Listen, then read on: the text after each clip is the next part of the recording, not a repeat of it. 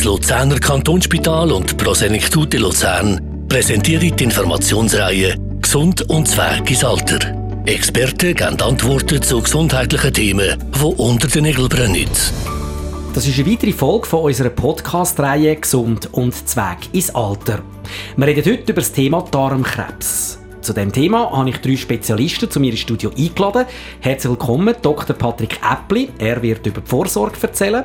Dann der Professor Jürg Metzger. Er über die Operation. Und der Dr. Ralf Winterhalter, der über die Nachbehandlung von Darmkrebs wird reden. Danke vielmals, dass ihr gekommen sind. Herzlich willkommen hier im Studio. Gerne schön. Danke für die Einladung. Wir reden heute über Darmkrebs, gehört zu den häufigsten Krebsarten in der Schweiz. Die dritthäufigste übrigens. Und da ist es natürlich umso wichtiger, dass man Vorsorge betreibt, frühzeitig. Herr Dr. Patrick Äppli in der Vorsorge. Ab wann sollte man wegen Darmkrebs Vorsorge betreiben? Also grundsätzlich wird empfohlen, äh, allen äh, Leuten, dass sie im Alter von 50 äh, sich für eine Vorsorgeuntersuchung melden, weil man weiß, dass der Darmkrebs hauptsächlich bei Patienten über 50 auftritt. Also 90 Prozent von allen Patienten mit Darmkrebs sind über 50 Jahre alt. Von dort her gesehen macht ab dann ein Darmkrebsvorsorge Sinn.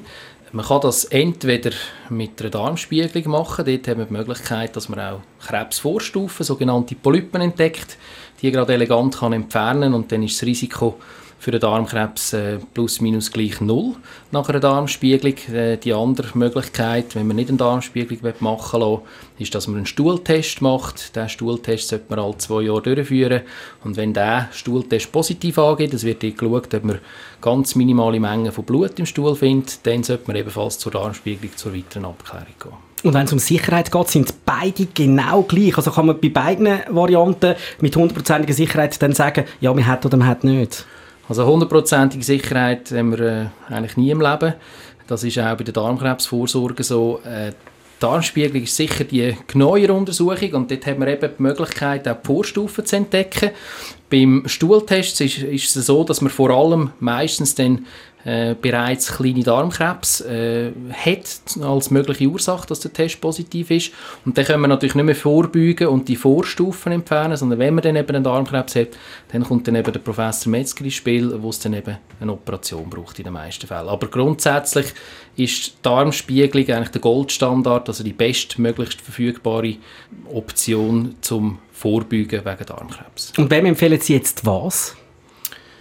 Ich glaube, wenn wir jetzt alle würden im Kanton Luzern zum Beispiel 50 werden spiegeln, dann hätten wir nachdem fast zu viel Zahlen, die wir müssten abarbeiten als Magen-Darm-Spezialisten. Man kann wahrscheinlich im besten Fall, könnte man sagen, man geht ein bisschen risikoadaptiert vor. Es gibt gewisse Risikofaktoren für Darmkrebs. Gerade Leute zum Beispiel, die in der Familienvorgeschichte Darmkrebs äh, haben, wie Eltern, Geschwister, ähm, oder auch Leute, die Risikofaktoren haben, wie Übergewicht, ähm, die haben ein erhöhtes Risiko für einen Darmkrebs. Die sollten eher zu der Darmspiegelung gehen. Die Leute, die plus minus keine Risikofaktoren haben, keine Familienvorgeschichte, keine Risikofaktoren eben wie Übergewicht, Rauchen etc., die könnte man auch sagen, man tut primär mit einem Stuhltest äh, abklären. Man kommt also zu Ihnen, macht die Abklärung. Gibt es dann Anzeichen schon im Vorfeld, wo, wo der Patient selber vielleicht schon merkt, da könnte etwas rum sein? Ja, es ist halt wie bei, bei jedem Krebs. Der Darmkrebs macht auch erst relativ spät Symptome, also ein, ein kleiner Darmkrebs, da merkt man noch nichts.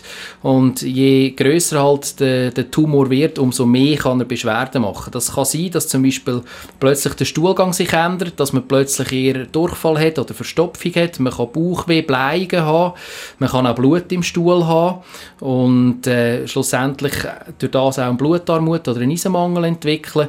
Und zu guter Letzt kann es natürlich auch bei, wie bei jeder Tumorerkrankung zu einem Gewichtsverlust führen.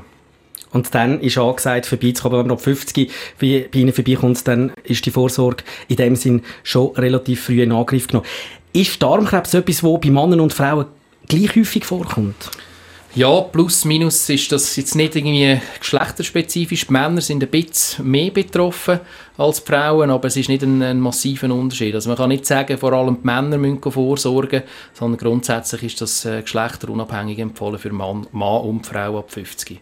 Kann man etwas machen im Vorfeld schon? Das heißt vielleicht äh, sein Leben irgendwie so ordnen, dass es vielleicht eben weniger Darmkrebs gibt, gerade wenn man anfällig wäre? Ja, es gibt so ein bisschen Empfehlungen. Die wissenschaftliche Evidenz ist da aber äh, so ein bisschen schwammig und nicht hundertprozentig gegeben. Aber so die grundlegenden Sachen, die empfohlen werden, viel Bewegung, körperliche Aktivität, gesundes Essen, mediterrane Ernährung, schauen, dass man nicht übergewichtig ist, äh, möglichst Nikotin, Alkoholkonsum weglassen, das gilt auch beim Darmkrebs es ist aber natürlich ein, ein Großteil ist auch genetisch bedingt und die genetischen Kom Komponenten, die können wir halt einfach äh, schlussendlich auch nicht beeinflussen. Also das heißt konkret, nicht jeder, der sich ungesund ernährt, der übergewichtig ist und eine Familienvorgeschichte hat, wird Darmkrebs bekommen und nicht jeder, der sich völlig gesund und vegan ernährt und viel bewegt, wird keinen Darmkrebs bekommen. Also dort darf man sich nie sicher fühlen, sondern da gilt es eben für alle an und für sich eine Vorsorge zu machen ähm, ab 50 möchte ich noch ganz kurz etwas erwähnen, wenn man natürlich eine, schwere Vorbelastung hat in der Familie, auch junge Leute in der Familie haben mit Darmkrebs, es gibt also gewisse seltene vererbbare Erkrankungssyndrome, dann gilt die Regel ab 50 nicht, sondern dann sollte man bereits früher gehen. Also das sind teilweise Erkrankungen und genetische Probleme, die in den Familien vorliegen, wo man bereits schon ab 20 oder spätestens 30 dann für eine Darmspiegelung äh, sich sollte melden wenn man jetzt also zu Ihnen kommt und die, die Spiegelung macht oder, oder die Abklärung macht, ähm, wie schnell geht denn das, bis man Bescheid hat? Oder wie läuft so eine Spiegelung oder so eine, so einen Untersuch ab? Also eine Darmspiegelung äh, fängt eigentlich daheim schon an. Man muss sich vorbereiten, man muss den Magen-Darm-Trakt säubern, also vor allem den Dickdarm, den man dann spiegelt. Der wäre sonst mit Stuhl gefüllt und da muss man sehr viel Abführmittel trinken. Das ist an und für sich auch so ein bisschen der unangenehme Teil äh, von der Darmspiegelung. Die Darmspiegelung selber, wenn man nachher zu uns ins Spital zum Beispiel kommt, ähm, das ist eigentlich nicht mehr schlimm, weil man kommt dann Medikamente über für die Spiegelung selber, man schläft, man merkt nicht viel und äh, das Resultat, das ist natürlich noch schön, das haben wir eigentlich unmittelbar nach der Spiegelung. Wir können den Patienten, wenn sie wach sind, sagen, wir haben alles gesehen, es ist alles gut, es hat keine Polypen oder es hat kleine Polypen gehabt, die haben wir abgedreht, das Resultat können wir Ihnen nächste Woche mitteilen. Oder aber im schlimmsten Fall muss man vielleicht dem Patienten sagen, wir haben etwas gesehen, das verdächtig ist für einen Darmkrebs und es braucht jetzt weitere Abklärungen. Ähm, zum Darmkrebs ganz allgemein, gibt es nur einen Darmkrebs oder gibt es da ganze Haufen verschiedene oder, oder an verschiedenen Orten? Also grundsätzlich ähm, der Darmkrebs, wenn wir vom Darmkrebs reden, reden wir vor allem vom Dickdarmkrebs. Das ist der häufigste Krebs im Magen-Darm-Trakt. Es gibt dann natürlich auch noch in seltenen Fällen Dünndarmkrebs zum Beispiel. Das ist aber ganz, ganz selten im Vergleich zum Darmkrebs. Und da gibt es natürlich auch noch Krebsarten vom oberen Magen-Darm-Trakt wie Speiseröhren und Magen, aber auch die sind zahlenmäßig deutlich seltener als eben der Dickdarmkrebs. Und beim Dickdarmkrebs ähm, wenn man das unter dem Mikroskop anschaut, dann ist das plus minus immer sogenanntes Adenokarzinom. Das sind eben typischerweise äh, Krebs, ein Krebs, der aus Polypen hervorgeht. Und dort weiss man auch, dass von den Polypen bis zum Darmkrebs braucht es etwa 10 bis 15 Jahre. Das heißt, wenn man einen Polyp entdeckt bei der Darmspiegelung und den entfernt, dann ist eben für 10 bis 15 Jahre im besten Fall hat man wieder Ruhe. Und äh, schlussendlich äh, ist es aber auch wichtig, dass man halt den Polyp komplett entfernt und dass man natürlich auch dranbleibt. Wenn jemand viele Polypen hat, dann wäre es natürlich nicht gut, man würde 10 bis 15 Jahre warten. Und dann ist es, wichtiger, also ist es wichtig, dass man frühzeitig auch wieder spiegelt, zum Beispiel nach drei bis fünf Jahren eine erste Kontrolle macht. Eben, das heisst, es ist unterschiedlich. Also wenn jetzt zum Beispiel bei so einer Darmspiegelung nichts festgestellt worden ist, dann geht es anders weiter, wie wenn man etwas entfernt hat. Das ist richtig. Wenn eine Darmspiegelung völlig normal ist, dann ist die Empfehlung zum jetzigen Zeitpunkt etwa in 10 Jahren wieder zu kommen. Wenn bei der Darmspiegelung aber eben Befunde äh, entdeckt werden, Polypen entfernt werden, dann hängt es davon ab, wie viele Polypen das sind, wie groß das die sind, was unter dem Mikroskop genau für einen Gewebstyp rauskommt. Und aufgrund von dem gibt es nachher so ein Nachsorgeschema von der Gesellschaft für Gastroenterologie in der Schweiz, wo man genau kann schauen kann, wann muss der Patient wieder sich melden für eine nächste Kontrollspiegelung. Wir haben vorher von dieser Spiegel geredet, die schon daheim anfängt mit dem Reinigen vom Darm. Wie lange geht denn da der Aufenthalt, wenn man ins Spital kommt? Also der Aufenthalt im Spital ist so, ich würde jetzt mal sagen, durchschnittlich irgendwo bei eineinhalb Stunden bis zwei Stunden. Man muss natürlich eben sich am, am Anfang beim Empfang melden, muss einen Fall eröffnen, muss äh, nachher eine Infusion bekommen, wird vorbereitet für die Spiegelung, muss sich umziehen, nachher die Spiegelung selber, das ist ähm, grundsätzlich ein Sache von, ich sage jetzt mal 20 bis 30 Minuten und dann schläft man noch ein bisschen aus, wenn man Medikamente hat und wird noch verabschiedet. Darum unter dem Strich im Schnitt so eineinhalb bis zwei Stunden. Also man kann am gleichen Tag wieder heim? Absolut, das ist völlig der Normalfall, ja. Gibt es Veränderungen, je älter das man wird? Es geht bei uns ja um gesund und Zweig ins Alter. Ist, je älter das man wird, komplizierter, wenn es um so etwas geht? Ähm, für die Darmspiegelung selber wird es nicht komplizierter. Es ist natürlich so, je älter und je kränker der Patient ist, umso anspruchsvoller wird es vielleicht für den Untersucher. Ähm, gerade wenn es ein bisschen um die Sedation geht, wegen der Medikamente. Die älteren Patienten vertragen nicht mehr so gut Medikamente. Da muss man ein bisschen aufpassen mit der Dosierung, muss ein bisschen, ein bisschen säuferlich sein. Aber sonst grundsätzlich, technisch wird der Untersuch nicht schwieriger von der Darmspiegelung per se. Jetzt gibt es Krebsarten, die wahrscheinlich ein bisschen schwieriger sind zu behandeln, die auch wahrscheinlich ähm, schneller auch gerade eine Angst auslösen bei einem Patienten. Wo steht der Darmkrebs in all diesen Krebsarten? Ich glaube, der Darmkrebs ist grundsätzlich, wenn man jetzt von den Magen also von den Krebsarten im Magen-Darm-Trakt äh, redet, eigentlich der beste Krebs, äh, wenn man das so kann sagen hat, äh, wenn man ihn nicht allzu spät entdeckt, wenn er keinen Ableger macht, noch relativ eine gute Prognose. Man kann häufig mit einer Operation den Patienten auch anhaltend heilen. Ähm, Im Gegensatz dazu zum Beispiel ein Bauchspeicheldrüsenkrebs, der deutlich eine schlechtere Prognose hat, wo man häufig den Patienten äh, gar nicht mehr überhaupt kann operieren kann, weil die Krankheit schon vorgeschritten ist. Sie haben es gesagt, kleine Polypen die werden gerade entfernt bei der Darmspiegelung. Wenn das jetzt nicht mehr langt, dann kommt, gehe ich mal davon aus, der Professor Jörg Metzger ins Spiel. Dann geht es äh, wahrscheinlich eben weiter. Wie kommt der Patient jetzt, Herr Patrick Äppli, von Ihnen nachher zum Herr Professor Jörg Metzger? Also der Ablauf ist eigentlich relativ klar. Wenn wir einen Patienten spiegeln, einen äh, möglichen Dickdarmkrebs entdecken, äh, wenn es sehr suspekt ist, also sehr verdächtigter Befund, dann warten wir nicht zuerst auf Krebsresultat, sondern machen als nächstes gerade die sogenannten Staging-Untersuchungen. Staging heisst, man will feststellen, wo stehen wir in der Tumorerkrankung. Ist der Tumor nur lokal im Darm oder hat er im schlimmsten Fall schon gestreut auf andere Organe wie Leber und Lunge? Für das braucht es eine Computertomographie-Untersuchung. Wenn der der Darmkrebs im Enddarmbereich ist, braucht es auch noch ein MRI vom Enddarmbereich. Und äh, dann kommt der Patient von uns wieder vorgestellt am, an einem Tumorboard, wo, wo alle verschiedenen Fachrichtungen teilnehmen. Das haben wir einmal pro Woche am Montagmittag, wo wir Fälle besprechen. Dort wird jeder Patient äh, besprochen, die Situation analysiert und dann wird eine Empfehlung abgegeben. In dieser Situation, jetzt zum Beispiel, wenn man einen, einen Tumor hat, der nicht gestreut hat, ist der nächste Schritt die Operation und dann wird der Patient von uns an Chirurgen überwiesen. Wenn so etwas festgestellt wird, wie schnell muss man dann handeln? Ist das etwas, wo man möglichst schnell, also reden wir da vor einer Woche, zwei Wochen, dann kann man sagen, okay, wir suchen dann einen Termin, findet dann irgendwann in einem Monat zwei statt. Wie schnell muss denn das passieren? Also rein medizinisch gesehen ist, ja, ist es ja so, dass die, die Tumore meistens schon seit ein paar Monaten bestehen.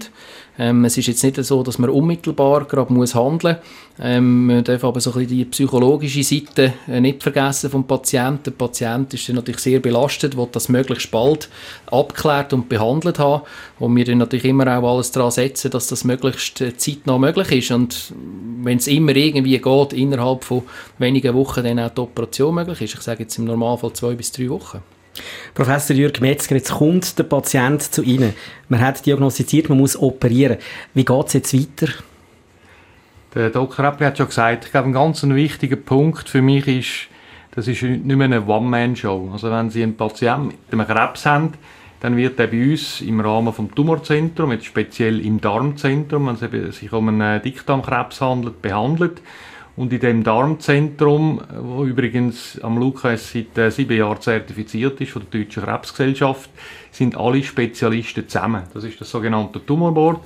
Dort haben wir den Gastroenterolog, das ist der erste, der den Befund gesehen hat. Dann haben wir den Chirurg, wir haben den Onkolog, wir haben den Radiolog, der Bilder anschaut, das Computertomogramm, das es für die sogenannten Staging-Untersuchungen braucht. Wir haben auch den Patholog, der das Gewebe untersucht hat. Und das ist dann eigentlich ein gemeinschaftlicher Entschluss, was man am Patient für eine optimale Empfehlung für die Weitertherapie kann gehen Und da kommt es wirklich sehr darauf an, was für ein Stadium das ist. Ich glaube, man muss ein bisschen unterscheiden. Zuerst einmal unterscheiden, ist es eine Notfallsituation, also kommt der Patient mit akuten Beschwerden wie einem Darmverschluss, oder ist es eine sogenannte Wahloperation, wo man einfach eine neue Diagnose hat von einem Krebs und wo man eben wie gesagt, ein paar Tage oder zwei bis drei Wochen Zeit hat, das alles zu organisieren. Ich gehe mal vom einfacheren Fall aus. Der Patient hat einen neu diagnostizierten Krebs im Dickdarm. in den Untersuchungen, die man gemacht hat, Computertomogramm, kein Hinweis für einen äh, Fernableger. Da kann man sich wirklich, wäre der nächste Schritt Chirurgie. Der braucht in der Regel keine Vorbehandlung mit einer Chemotherapie, sondern der braucht zuerst den Chirurg. Und für den Chirurg ist es so, für den ist ganz wichtig zu wissen, wo der Tumor liegt, wo der Krebs liegt. Äh, der Dickdarm, der menschliche Dickdarm, der ist etwa 1,5 bis 1,8 Meter lang. Der fängt im rechten Unterbauch mit dem Blinddarm an, steigt dann auf, geht quer rüber auf der anderen Seite wieder runter und endet im Mastdarm. Und technisch kann es eben sehr anspruchsvoll sein, je nach Lage, wo der Tumor liegt. Und das tut dann eigentlich der Chirurg beurteilen, welche Operationsmethode das er am Patienten empfiehlt. Da gibt es ja ganz verschiedene, können wir vielleicht nachher noch kurz drauf kommen. Und dann ist eigentlich das Matchentscheidende ist, dass der Tumor, man sagt dem, onkologisch korrekt operiert wird. Also man kann nicht nur das Stückchen rausnehmen mit dem Tumor selber, sondern muss einen genügenden Sicherheitsabstand haben auf beiden Seiten. Und was ganz wichtig ist, man muss auch das ganze Lymphabflussgewebe entfernen. Das werde ich vielleicht noch kurz erklären. Also neben dem Blutsystem hat es im menschlichen Körper das Lymphsystem. Das muss man sich vorstellen wie ein Abwasserkanalsystem. Und in diesen Abwasserkanälen hat es wie ein Wehr in der Rüse hat die Lymphknotenstationen. Und die Lymphknotenstationen, die können abgespülte Tumorzellen auffangen. Und das gibt dann einerseits einen Hinweis für das genaue Stadium, wie weit die Erkrankung schon gegangen ist. Und das Zweite ist eben, dass es auch sinnvoll ist, wenn man die Lymphknotenstationen bei dieser Operation mit entfernt. Aber wenn jemand in dem Fall zu Ihnen kommt und Sie müssen operieren, dann muss man definitiv auch einen Teil vom Darm entfernen. Auf jeden Fall, ja. Sie müssen mehr entfernen, als nur das befallene Stück, wo der Krebs drin sitzt. Sondern je nach Lokalisation, ist es auf der rechten Seite, ist es auf der linken Seite, ist es in Richtung Mastarm runter, fällt äh, eine gewisse Länge von noch gesundem Darm muss mitentfernt werden, eben wegen dem sogenannten Lymphabflussgebiet, das man auch muss mitentfernen muss. Was hat das dann später für den Patienten für Folgen, dass Darm entfernt wird? Merkt er da etwas oder kommt es noch ein bisschen darauf an, wie viel man muss entfernen muss? Das ist ganz ein guter Punkt. Es spielt sehr eine grosse Rolle, wie viel das sie entfernen müssen. Es spielt auch eine Rolle, welchen Teil vom Diktum das sie entfernen müssen. Aber also generell kann man sagen, die häufigste Folge für den Patienten sind Stuhlgangveränderungen. Das heißt, er wird vor allem eher dünnen bis dünnflüssigen Stuhl haben. Das meistens in den ersten Wochen nach der Operation. Das kann sich mit der Zeit auch wieder anpassen. Muss er dann auch anders essen nachher? Nein. Da sind wir relativ grosszügig und liberal. Da gibt es überhaupt keine spezielle Diät. Da können Sie weiter essen, wie Sie voran gegessen haben. Es kann sein, dass er vielleicht gewisse blähende Speisen nicht mehr so gut vertreibt, aber es gibt keine spezielle Diät. Das ist jedem Patient selber überlassen. Er kann einfach selber herausfinden, was ihm gut tut und es gibt keine Einschränkungen oder eine spezielle Diät. Wir haben vorher über die verschiedenen Möglichkeiten von einer Behandlung geredet. Ja. Es gibt aber auch noch wahrscheinlich eine schwierigere Behandlung. So, wir haben, Sie haben jetzt mal gesagt, wir fangen bei der einfacheren an, so wie ich das verstanden habe. Es kommt ein bisschen darauf an, wie die Situation ist. Also wenn es ein lokalisierter Dickdarmkrebs ist, wo wir keine Ableger haben, beispielsweise an der Leber oder an der Lunge, dann ist meistens die Operation der erste Schritt. Das bedeutet, man muss befallene Darmstück mit den entsprechenden Sicherheitsabständen im Lymphabflussgebiet entfernen. Dann tut das der Pathologe untersuchen und dann kann es dann sein, dass es allenfalls noch eine Zusatztherapie gibt, wenn beispielsweise die Lymphknoten befallen sind. Bedeutet das häufig, dass, dass man dann sagt, das ist schon wie eine Art Systemkranke, das heißt, es hat einzelne Tumorzellen weggespült. Und das Problem ist, die sieht man von Augen nicht, die sehen sie unter dem Mikroskop bevor Sie mit dem Computertomogramm oder von Auge ein Häufchen Tumor sehen, brauchen Sie etwa eine Größe von 2-3 mm. Und das bedeutet an einzelnen Zellen fast eine halbe Million Zellen am gleichen Ort. Und eine Zelle langt im Prinzip, um irgendwo im Körper wieder zu einem neuen Tumorwachstum zu führen. Verstehe ich das richtig? Das kann unter Umständen nicht nur eine Operation brauchen, das kann mehrere Operationen brauchen? Das ist richtig. Das kommt eben auf das Stadium drauf an, wie weit fortgeschritten der Krebs schon ist.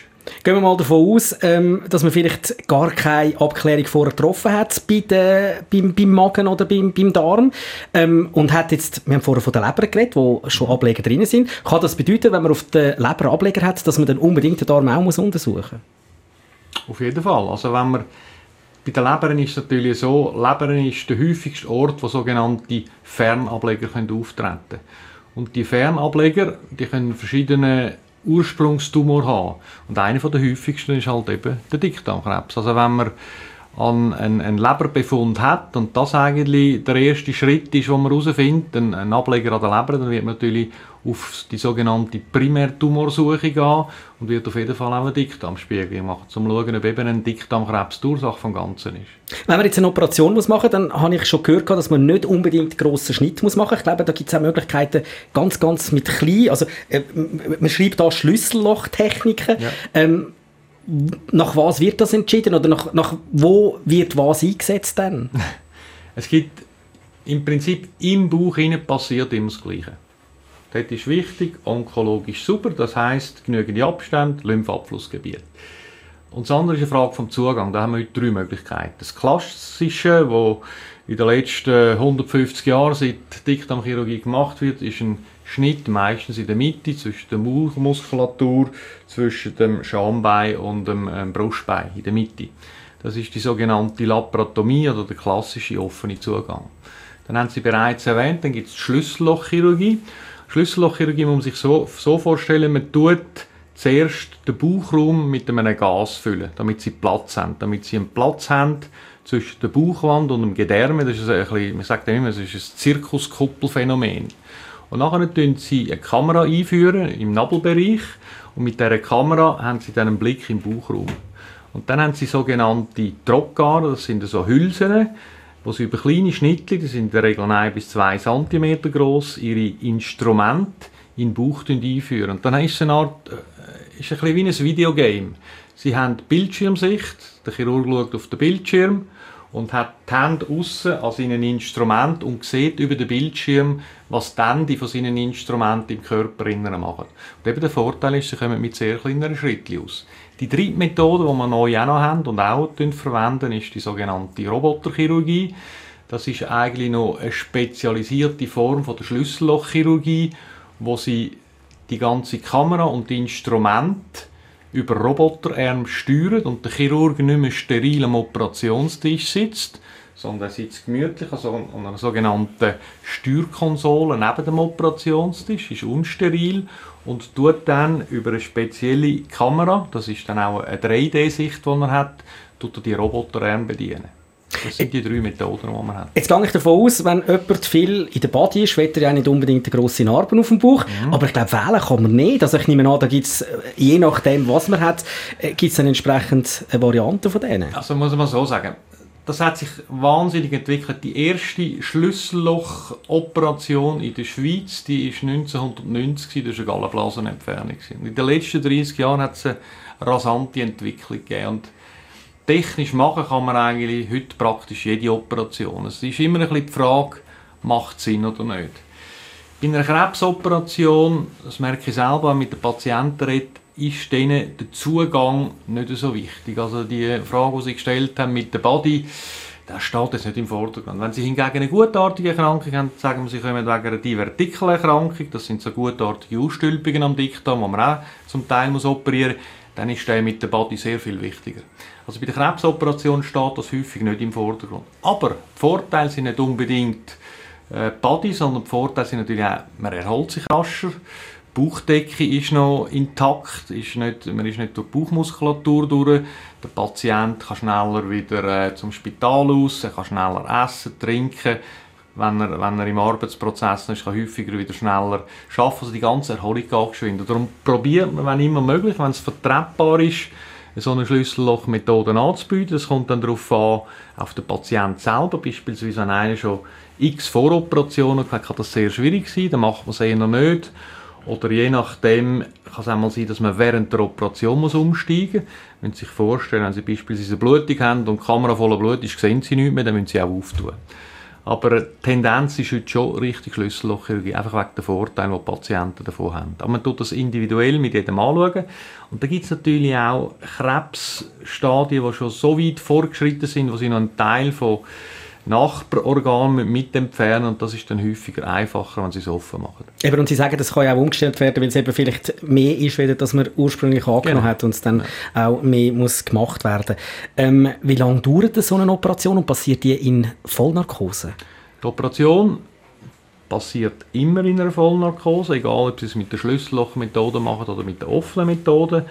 Und Tour, das ist abhängig, wie schwierig das die Operation ist, also wo der Tumor liegt und ist natürlich auch sehr chirurgenabhängig. Also da gibt es bei uns für die gleiche Operation gibt natürlich auch äh, Varianten, wo der eine Chirurg halt einfach doppelt so schnell ist wie der andere. Aber die Geschwindigkeit spielt heutzutage nicht mehr so eine Rolle, weil Narkosen im Vergleich zu früher, als sie froh waren, eine möglichst kurze gehabt, ist ein bisschen wie in einem Flugzeug. Also beim, beim Anästhesist ist wichtig äh, die Leitung, der Start und die Ausleitung, äh, die Landung und dazwischen wenn es nicht gerade zu einem Sturm kommt, dann ist das meistens, spielt es keine Rolle, ob es eine Stunde weniger oder länger geht. Aber sagen wir eine einfache Dickdarmkrebsoperation, würde ich sagen, geht im Schnitt 90 bis 120 Minuten und eine komplizierte, die vielleicht noch den Mastdarm äh, betrifft, also zusätzlich noch einen künstlichen Ausgang braucht, der kann auch mal sechs, sieben Stunden gehen, je nachdem, wo der Tumor liegt, wie groß das er ist und auch, ist der Patient schlank, ist der Patient übergewichtig, ist er voroperiert und so weiter.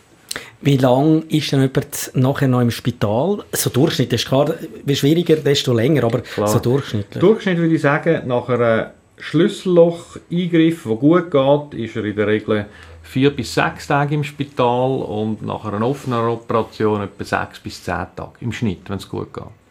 Wenn die ganze Operation gemacht ist, wenn, wenn ihr grundsätzlich fertig sind, der Patient daheim etc., geht es dann wieder vorne los? Geht es wieder beim Herrn Dr. Patrick Häppli los mit Untersuchungen, äh, ob wieder etwas kommt oder ist man dann der definitiv los? Ihn, ihn ist man nie ganz los, nein. äh, nein, es geht dann so, der nächste Schritt ist, der Tumor, den man rausgeschnitten hat, zusammen mit dem Darmstock und allen Lymphknoten, werden vom Pathologen untersucht. Da müssen Sie sich vorstellen, es ist häufig viel Gewebe. Also das kann sein, dass Sie einen halben Meter Darm haben, mit einem Tumor in der Mitte. Und dann haben Sie noch Lymphknoten, das können 40, 50, 60 sein. Und die muss der Pathologe alle untersuchen, damit er klar kann sagen was für ein Stadium das ist. Das heißt, das dauert. In der Regel warten wir etwa eine Woche, bis sogenannte Operationspräparat mit dem Tumor aufgearbeitet ist. Und dann trifft man sich wieder im Rahmen von unserem zertifizierten Tumorzentrum mit dem interdisziplinären Tumorwort und dann bespricht man die sogenannte Histologie, also Gewebsuntersuchung. Und aufgrund von dem kann man dann sagen, der Patient ist geheilt, der braucht noch Nachuntersuchung, da kommt der Dr. Eppel wieder ins Spiel. Oder man kann sagen, hm, der Patient hat das Risiko, dass es wieder kommen kann, streuen, der braucht jetzt noch den Onkolog oder er braucht noch Chemotherapie. Oder man kann sagen, das ist jetzt erst der erste Teil, jetzt haben wir den Dickdarmkrebs zwar rausgenommen, aber er hat noch etwas auf der Leber, wo wir in einem zweiten Schritt auch noch operieren müssen. Also das ist ganz verschieden, je nach Tumorstadium. Aber man kann relativ schnell schon sagen, wie es weitergeht? Ja, man kann innerhalb von einer Woche sagen, wie es weitergeht. Ja. Wichtig ist wirklich, dass man den Gewebsuntersuch hat. Viele Leute haben heute auch Angst vor einem künstlichen Darmausgang. Ist das auch ein Thema, zum Beispiel gerade bei Darmkrebs? Das kann ein Thema sein beim Darmkrebs. Äh, wir haben das Ganze am Anfang schon mal erwähnt. Man muss immer ein unterscheiden, ist es eine Notfallsituation oder ist es ein Eingriff, den man planen kann. Eine Notfallsituation beispielsweise ist ein Darmverschluss, bedingt durch einen Dickdarmkrebs, wo ihnen der Darm komplett verschließt. Der Patient geht schlecht, er muss erbrechen, der Stuhl läuft retten. Das ist eine Notsituation. Und dann kommt es ein bisschen darauf an, wiederum, wo die Ursache des Problems liegt. Und dort ist es manchmal notwendig, dass man muss einen künstlichen Darmausgang anlegen Das heißt, man tut den Darm zuerst ausleiten, lässt den Krebs in der Regel zuerst noch rein, macht eine Ableitung gegen raus. Das heißt, der Stuhl, der nicht mehr normal abfließen kann, läuft dann durch das sogenannte Stoma in einen Beutel zum Körper raus. Und dann wartet man, bis sich der Darm erholt. Das ist meistens eine Frage von zwei bis drei Wochen bevor man dann die definitive Operation plant. Das ist die eine äh, Möglichkeit, was manchmal notwendig ist, dass man so einen, einen künstlichen Darmausgang macht. Eine andere ist, wenn man ganz eine heikle Naht muss machen. Also Sie müssen sich vorstellen, wenn Sie ein Stück Dickdarm rausschneiden mit dem Krebs drin, dann müssen Sie die zwei Enden wieder zusammenfügen. Das ist die sogenannte Anastomose. Und die Anastomose kann einmal sein, dass die nicht heilt. Also je nachdem wieder, wo sie am Darm angelegt wird, ist das Risiko vielleicht bei 2 bis 5 Prozent, dass die nicht heilt. Wenn Sie voraus schon wissen, dass Sie so eine heikle Naht machen, tun Sie manchmal zum Schutz von dieser Naht, tun Sie vor dieser Naht einen künstlichen Ausgang anlegen, dass für eine bestimmte Zeit kein Stuhlgang über die Naht läuft. Oder es kann sein, wenn Sie eben die Komplikation haben, dass so eine Naht aufbricht, dann braucht es eine notfallmäßige zweite Operation, wo Sie vorübergehend auch so einen künstlichen Ausgang anlegen, damit der Stuhl gegen außen abfließt und erst in einem zweiten Schritt, wenn sich der Patient von der Bauchfellentzündung erholt hat, den Darm dann wieder zusammenfügen. Das können Situationen sein, wo ein künstlicher Ausgang notwendig wird. Wie hoch ist der Anteil? Kann man das etwa sagen? Also betrifft das 10% der Leute oder ist das eher etwas, das häufig vorkommt? Das ist jetzt, wenn man nur vom Dickdarmkrebs redet, ist das etwas Seltenes. Wenn wir noch würden uns über den Mastdarmkrebs unterhalten, dann ist es etwas sehr Häufiges. Weil der Mastdarmkrebs, das heißt die untersten 15 cm vor dem After, vor dem Ausgang, die sind gerade bezüglich Zusammennähen sehr heikel und dort tun wir eigentlich routinemäßig einen künstlichen Dünndarmausgang anlegen, um eben die heikle Naht zu Das heißt, die Patienten haben dann meistens für ein paar Monate nach der Hauptoperation den künstlichen Dünndarmausgang, wo man erst, wenn alles abgeheilt ist, häufig auch erst nach äh, Durchführen von einer vielleicht noch notwendigen Chemotherapie zurückverlagern. Also bei denen ist dann wie geplant, dass es einen zweiten Eingriff gibt, wo man dann den künstlichen Ausgang mit der Retour macht. Herr Dr. Ralf Winterhalter, wir haben jetzt gehört, wie das Prävention aussieht. Wir haben gehört, wie man behandelt. Nach der Behandlung ist eigentlich dann Nachbehandlung unter Umständen nötig. Wann ist so eine Nachbehandlung angesagt? Also ich nehme an, mit Behandlung meinen Sie jetzt Chirurgie? Genau.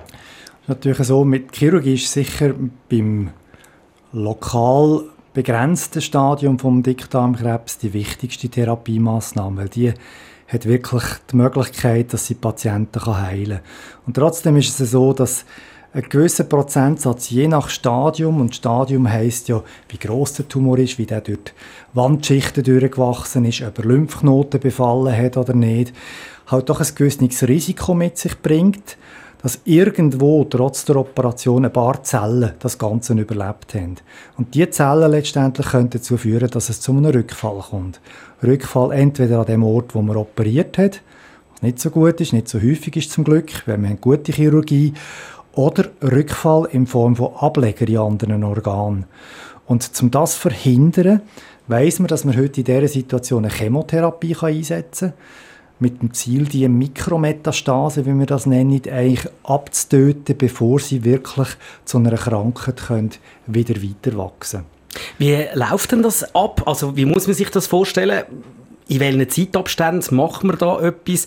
Äh, wann passiert etwas? Oder wann soll man etwas machen als äh, ehemaliger Patient von so einer Darmkrebsbehandlung? Es hängt natürlich immer davon ab, wie schnell die Leute sich erholen nach der Operation, aber das Ziel ist in der Regel, dass man zwischen vier und acht Wochen nach der Operation mit so einer Nachbehandlung starten kann. Es gibt seltene Fälle, wo es wirklich Komplikationen gibt von der Operation, langsame Erholung ist, dass man sagt, bis zu zwölf Wochen macht es noch Sinn, so eine Behandlung zu starten. Wie stark arbeiten Sie jetzt zum Beispiel mit dem Herrn Professor Jürg Metzger, mit dem Herrn Dr. Patrick Äppli zusammen? Oder wie viele Informationen müssen Sie von ihm holen? Oder, oder, oder ist das für alle zusammen immer ein Dossier, das alle anschauen? Oder arbeiten Sie sogar dann in der Nachbehandlung wieder mit Ihnen zusammen? Sehr eng sogar. Also das ist, wie soll man sagen, Hand in Hand. Weil nach, also nach der Diagnosestellung, die ja in der Regel beim Herrn Äppli und seinen Kollegen ist, ist der Chirurg dran, operiert und dann geht es direkt weiter in die Onkologie in dieser Situation, wenn eine Nachbehandlung geplant ist. Und für das brauchen wir einen sehr engen Kontakt, einen sehr guten Austausch. Den haben wir wöchentlich unsere Tumorboards, die wir gemeinsam interdisziplinär durchführen. Und dort ist jeweils eigentlich, kann man sagen, Stafette ist vielleicht das falsche Wort, aber die Stabübergabe immer für die nächste Abteilung, die dann wieder den Lead muss übernehmen für die, den Abschnitt von der Behandlung. Kann man vielleicht sagen, wie oft ähm, dann tatsächlich auch eine Nachbehandlung wirklich nötig ist? Ähm, ist das sehr oft der Fall oder ist das eher in seltenen Fällen der Fall? Man kann sagen, wenn der Tumor perforiert hat, also durch Dickdarmwandschichten in die Bauchhöhle durchperforiert hat, dann braucht es eine Nachbehandlung. Und wenn Lymphknoten befallen sind, dann braucht es eine Nachbehandlung. Und das ist von der, wie soll man sagen, in kurativer Absicht operierten Patienten zwischen 30 und 50 Prozent. Herr Dr. Ralf Winterhalter, wie läuft so eine Chemotherapie ab? In der Regel ist es so, dass wir einen ersten Kontakt mit dem Patienten schon haben, wo, wenn er auf der Chirurgie ist, wo entschieden worden ist, dass das ein Kandidat ist für eine Nachbehandlung mit Chemotherapie. Denn wie gesagt, braucht es eine gewisse Zeit, die sich Patienten erholen müssen, vier bis acht Wochen im Schnitt. Und Chemotherapie selber ist so, dass Patienten zu uns ins Ambulatorium kommen. Zuerst sieht sie den Doktor in der Sprechstunde, schaut, ob alles gut ist, ob irgendwelche Probleme in den letzten Tagen, sicher keine Infektionen sind, Beschwerden irgendwelcher Art. Es wird eine Blutkontrolle durchgeführt, dass wir auch wissen, dass die Werte in der Ordnung sind, bevor man mit so einer Therapie startet. Und jetzt spezifisch die Chemotherapie, die wir heute standardisiert weltweit beim Dickdarmkrebs in der Nachbehandlung einsetzt, ist nachher eine Infusion, die über zwei Stunden läuft, plus Tabletten, die der Patient mit heim bekommt. Die Tabletten nimmt er nachher morgen und oben während 14 Tage ein. Dann folgt eine Woche Pause und dann kommt er wieder zu uns. Wieder zuerst Kontrolle, Blutkontrolle, die Infusion über zwei Stunden und Tabletten, die wieder für 14 Tage startet. Das ist eigentlich der Rhythmus, kann man sagen. Und je nach Stadium, je nach Risikosituation macht man das drei Monate oder bei ganz Hochrisikosituationen sechs Monate. Wenn jemand Chemotherapie macht oder nur schon das Wort Chemotherapie hört, dann haben viele fast Angst oder fast, fast Entsetzen in den Augen. Warum ist das so? Ja, das kann ich gut nachvollziehen. Also wenn Sie mich vor 20 oder vor mehr als 30 Jahren gefragt hätten, ob ich Onkologe werden hätte ich Ihnen damals garantiert gesagt, sicher nicht. Weil zu dem Zeitpunkt ist es so gewesen, dass Patienten, die Chemotherapien bekommen haben, einfach tagelang gebrochen haben. Es ist ihnen wirklich schlecht gegangen. Und ich glaube, neben dem, dass wir sehr viel bessere Therapien entwickelt haben, ist einer der ganz grossen Fortschritte, dass wir heute sehr viel bessere supportive Massnahmen haben. Also das heißt, wir können in einem ganz grossen Prozentsatz, und das ist 90 Prozent plus, die Leute schützen vor der vor der Schlechtsein, vor einem Erbrechen, indem wir prophylaktisch Medikamente einsetzen, die das wirklich unter dem Deckel behalten. Und durch das die Leute sehr gut können funktionieren Wir haben Patienten in dieser Therapie, die zum Teil sogar schon wieder Arbeitsplatz zurückkehren und zu 100% arbeitsfähig sind. Kommt natürlich ein bisschen darauf an, was sie für einen Job haben. Also ein Strassenarbeiter bei 40 Grad auf der Autobahn, der muss teeren, der hat vielleicht schon ein bisschen Probleme, aber es gibt auch andere Jobs natürlich. Aber das, ist, das hat sich massiv gewandelt, aber das ist einfach noch in den Köpfen der Leute. Braucht es nicht Aufklärungsarbeit?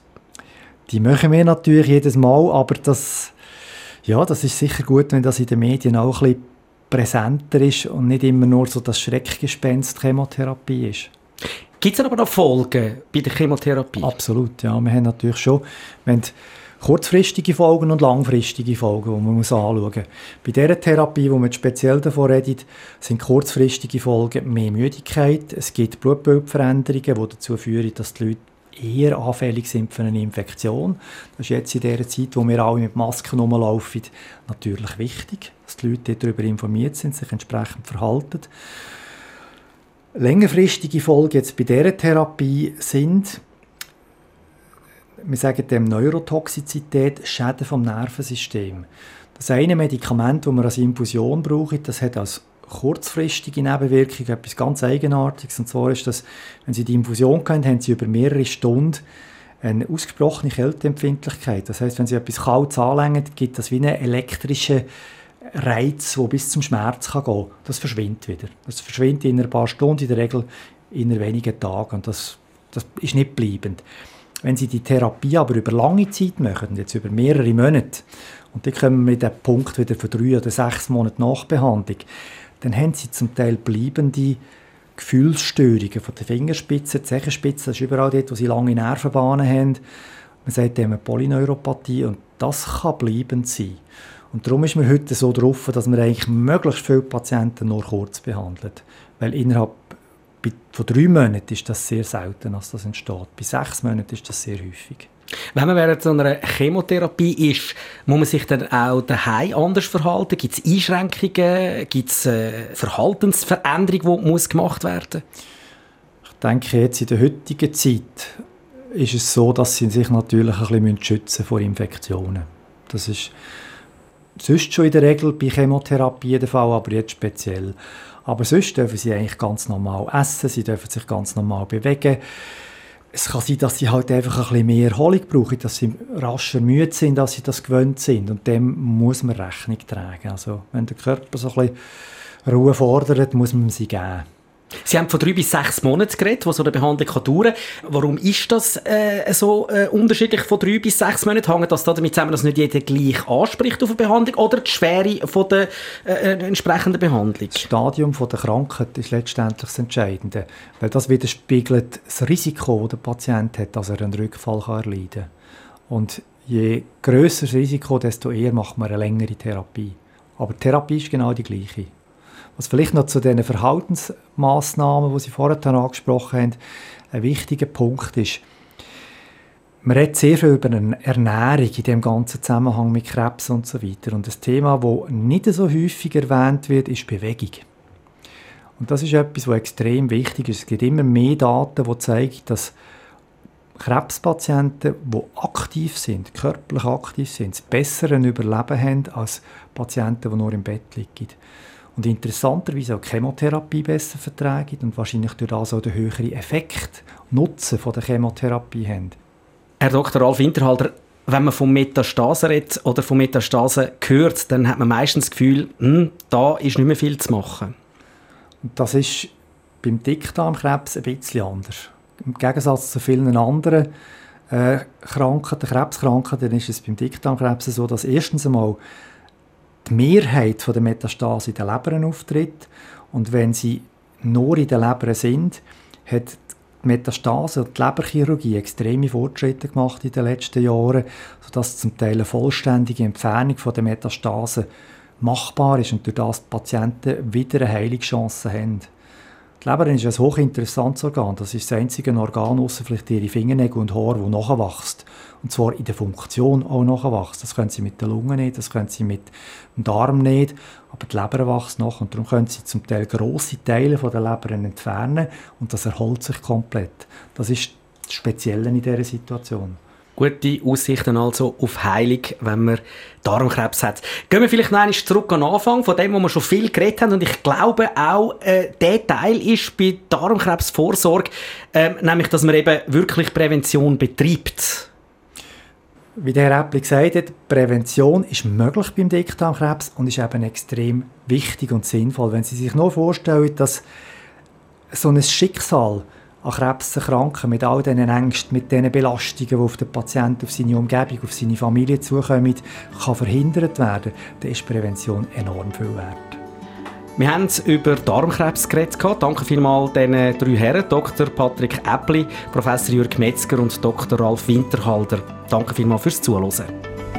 Der Podcast ist Ihnen präsentiert worden vom Luzerner Kantonsspital. Alles über das Spital finden Sie auf lux.ch.